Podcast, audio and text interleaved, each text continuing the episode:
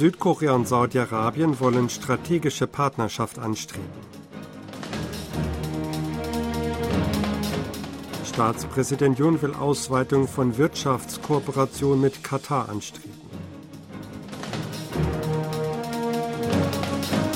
Südkoreas Behörden befragen vier übers Ostmeer nach Südkorea gekommene Nordkoreaner.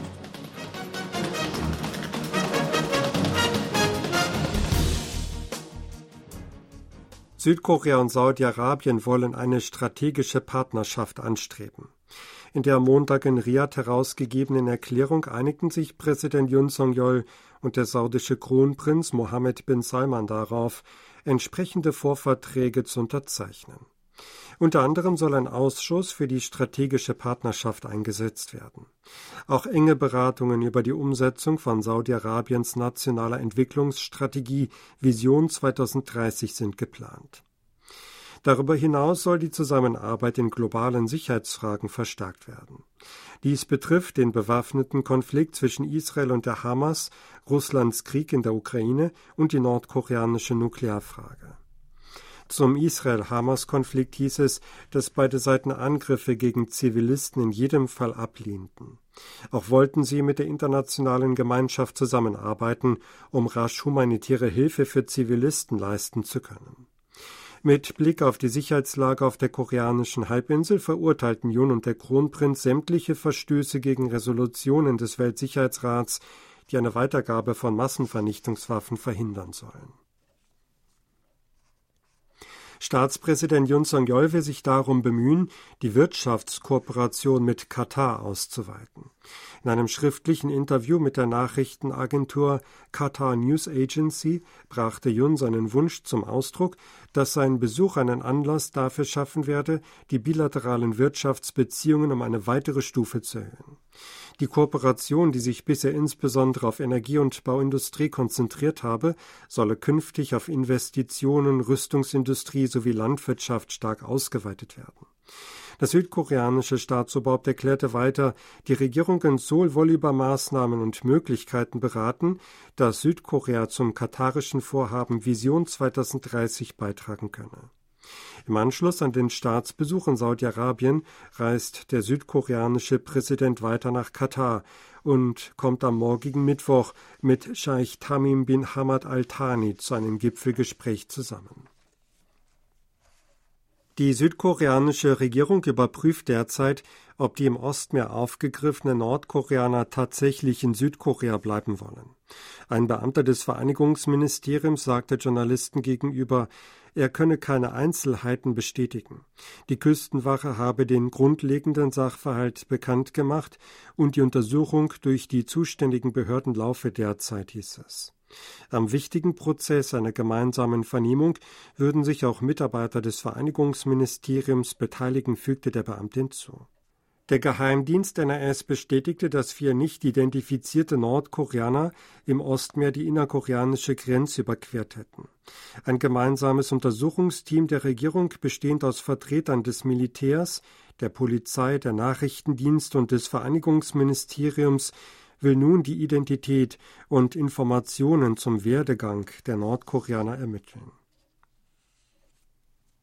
In Südkorea ist die Zahl der Betriebe mit bestätigten Fällen der Lumpy Skin Krankheit LSD auf 17 gestiegen. Nach Angaben des Landwirtschaftsministeriums wurden unter den neun Fällen der hochansteckenden Infektionskrankheit bei Rindern zwei Fälle in Hwasong und einer in Pyeongtaek gemeldet. Beide Orte befinden sich in der Provinz Gyeonggi.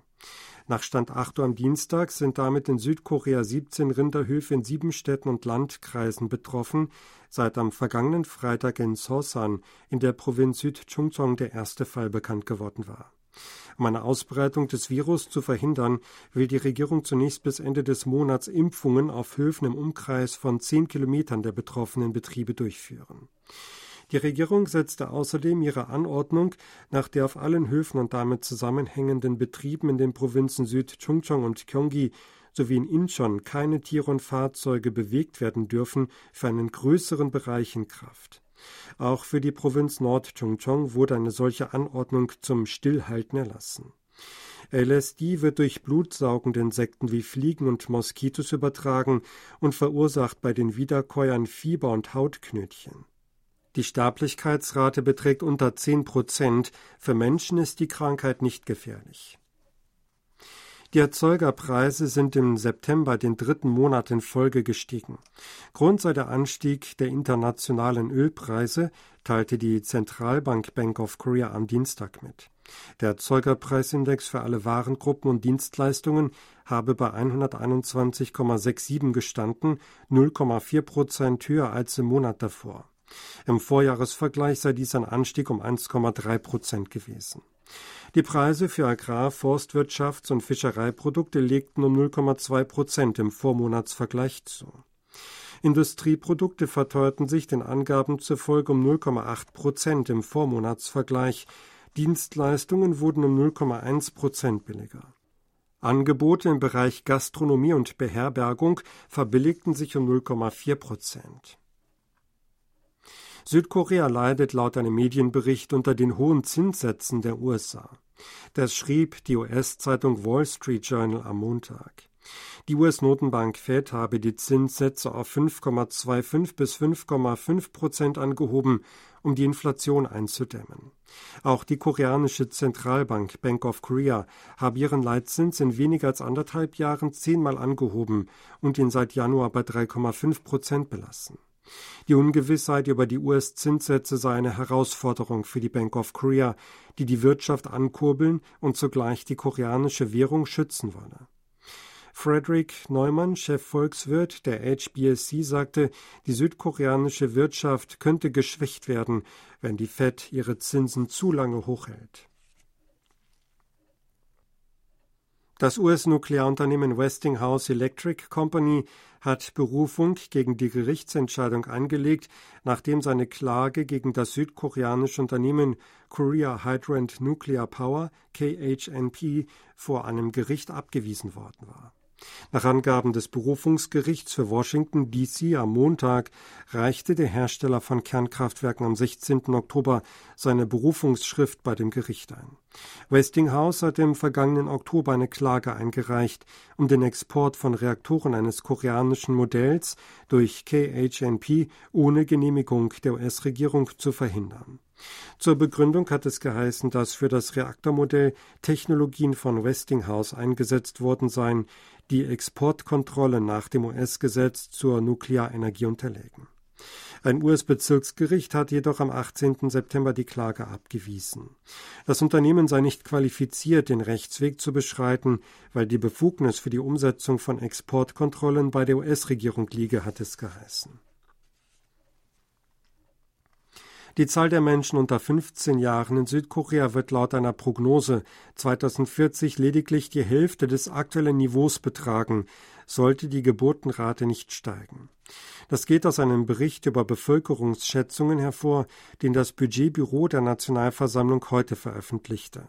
Zugrunde lag die Annahme, dass die für 2024 erwartete zusammengefasste Geburtenziffer von 0,7 Kindern je Frau, die vom Statistikamt als Tiefpunkt prognostiziert wurde, weiter fortbestehen wird.